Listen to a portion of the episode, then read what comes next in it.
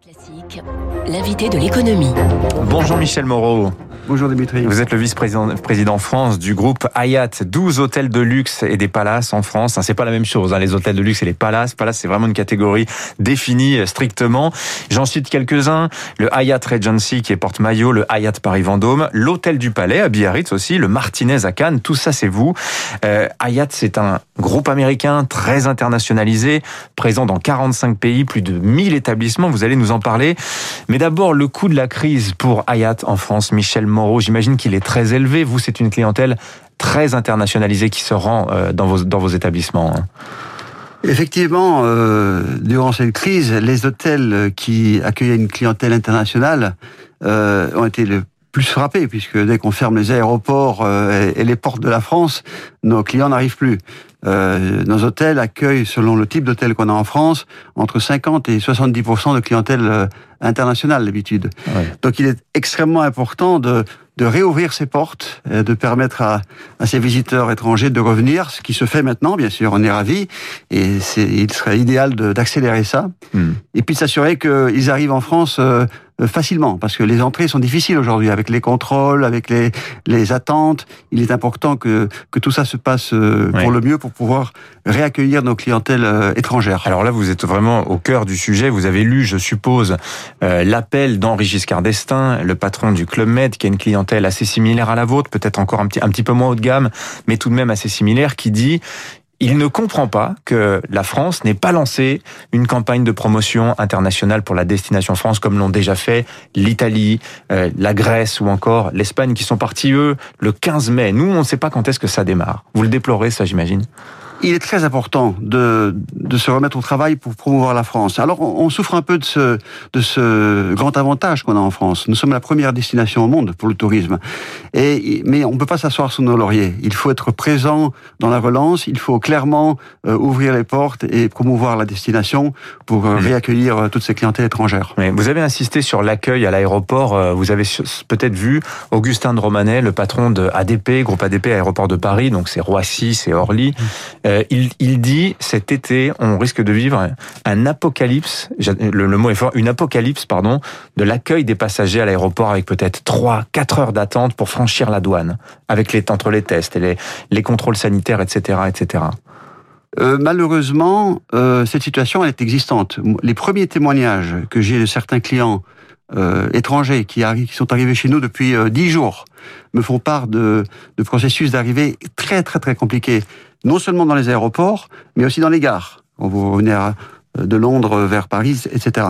Et, il est important que ça devienne euh, le focus principal euh, de chaque organisation euh, en question pour Il faut, retrouver la fluidité. ah, absolument. Oui. C'est- la première chose pour accueillir les, les visiteurs étrangers sur le territoire français.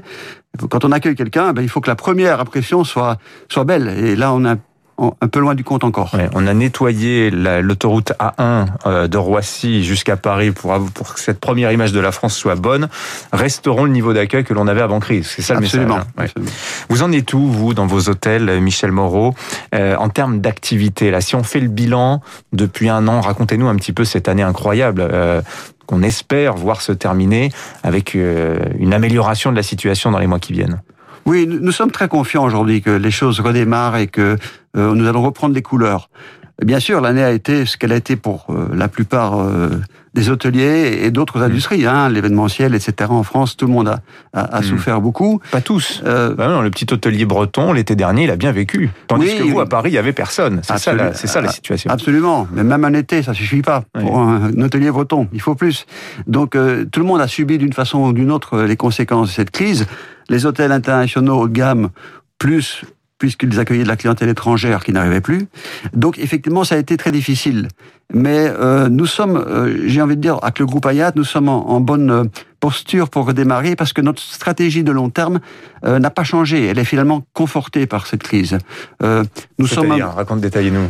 là, nous sommes un groupe, même vous parliez de 1000 hôtels, euh, c'est pas un grand groupe international. Euh, en France, c'est 12 hôtels, avec des hôtels, comme vous les avez nommés, qui sont assez emblématiques. Donc c'est un groupe à une échelle finalement très, très réduite par rapport à d'autres groupes internationaux. internationaux. Oui, qui sont euh, Accor, c'est 5000 établissements, par exemple. Par exemple, Hein. et il y en a d'autres. Et il y a plus gros. oui. Et il y a plus grand Les encore. Américains. Absolument. Et, et, donc nous, nous, sommes, nous avons une, une capacité d'être très agile, euh, très rapide, et nous avons un, un, segment qui est très haut de gamme dans notre euh, clientèle, et ça nous permet de redémarrer euh, beaucoup plus facilement. Et, et, nous construisons ça sur notre culture, notre culture de, de bienveillance, de bienveillance par rapport euh, à nos employés, oui. à nos clients, à à nos communautés, à nos investisseurs.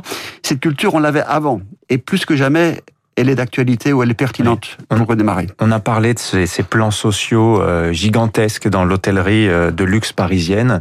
Euh, vous nous parlez de culture de la bienveillance. Comment vous avez géré les effectifs compte tenu de l'effondrement de l'activité dans, dans, votre secteur, Michel Moreau? Mais, Quand on parle de bienveillance, une, la bienveillance, elle doit être équilibrée. Il faut assurer surtout la pérennité des entreprises. Et il est vrai que dans certains de nos hôtels, nous avons dû ajuster la voilure. Dans trois de nos hôtels, nous avons dû faire un plan qui s'est soldé par un plan de départ euh, volontaire pour tous ceux, tous ceux qui sont partis. Donc nous avons fait ça avec autant de, de, de bienveillance et d'attention que possible. Mmh.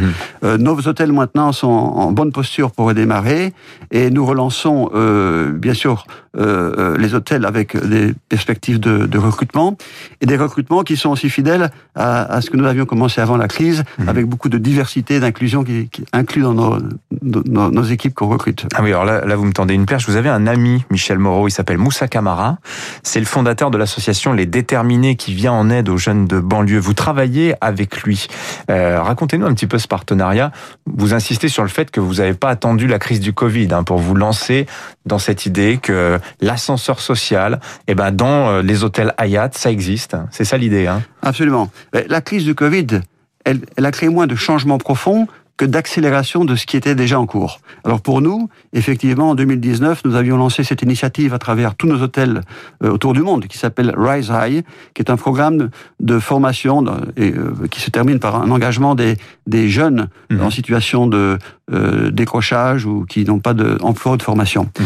En France, nous avons rencontré, j'ai rencontré Moussa Kamara, qui a son, sa formidable euh, association Les Déterminés, et on, on, a travaillé ensemble pour pas développer des, des entrepreneurs, comme il fait d'habitude euh, au sein de ces, ouais. mais des intrapreneurs, des jeunes qui vont rejoindre des groupes comme le groupe Hayat et qui vont euh, développer leur propre ca carrière ouais. au sein d'un groupe international. Comment ça se passe justement dans le détail avec ces jeunes euh, dont on dit un métier, des métiers comme le vôtre, c'est beaucoup les soft skills, hein, c'est-à-dire euh, ces, ces compétences qui ne s'acquièrent pas à l'école, mais le savoir-vivre tout simplement. Ça se passe bien? Et c'est surtout ça qu'il faut développer euh, pour ces jeunes qui rentrent, les soft skills. Et il faut sentir dans chaque candidat potentiel à, un emploi chez nous qu'il porte cette culture en lui de ce qu'on appelle la bienveillance, de l'attention aux autres. Parce que dans nos métiers, plus que tout métier, l'hospitalité, c'est l'accueil de l'autre, et ça commence par l'accueil de son collègue, euh, de ceux avec qui vous travaillez. Ouais. Et si on sent que quelqu'un a ça, après on lui apprend l'anglais aussi, c'est parce que l'anglais est très important, et puis toutes les autres compétences techniques du métier, il oui. n'y a pas de problème, on peut les apprendre assez assez vite. Ah oui, parce que dans l'hôtellerie comme la vôtre, c'est des métiers qui vont résister à l'intelligence artificielle, hein, qui va forcément euh, prendre de la place dans l'hôtellerie euh, moyenne et bas de gamme. Vous, en tout cas, il y aura de l'humain, et c'est vraiment euh, très important. Comment d'ailleurs vous voyez le futur d'une hôtellerie comme la vôtre, Michel Moreau, parce que on a vu pas mal de choses se passer dans les hôtels. Il y avait ceux qui proposaient euh, des chambres pour euh, des gens qui souhaitaient télétravailler. L'idée aussi de faire revenir les entreprises pour des réunions de type hybride. Vous pensez que ce sont des relais de croissance pérennes pour l'hôtellerie, ça? Absolument, ces, ces, nouvelles façons de travailler vont continuer à vont perdurer, mais elles ne vont pas être exclusives. Elles vont s'ajouter à ce qu'on faisait avant, oui. parce que la nature humaine est telle que les gens vont revenir à des rencontres face à face. Aujourd'hui, nous avons à Paris, à l'instant, un congrès qui est le premier qu'on accueille et qui a lieu d'habitude chaque année à Paris à cette époque-ci. Mais cette fois-ci, nous avons organisé avec euh, euh, les organisateurs de ce congrès qui se passe de façon hybride.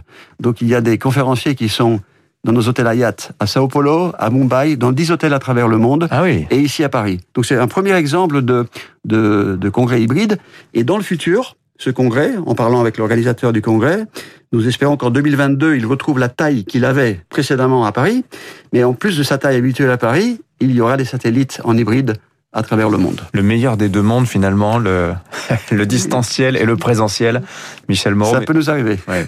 En tout cas, merci d'être venu nous voir, Michel Moreau. Je rappelle que vous êtes vice-président France du groupe Hayat. Merci de votre, de votre venue ce matin merci sur de votre accueil.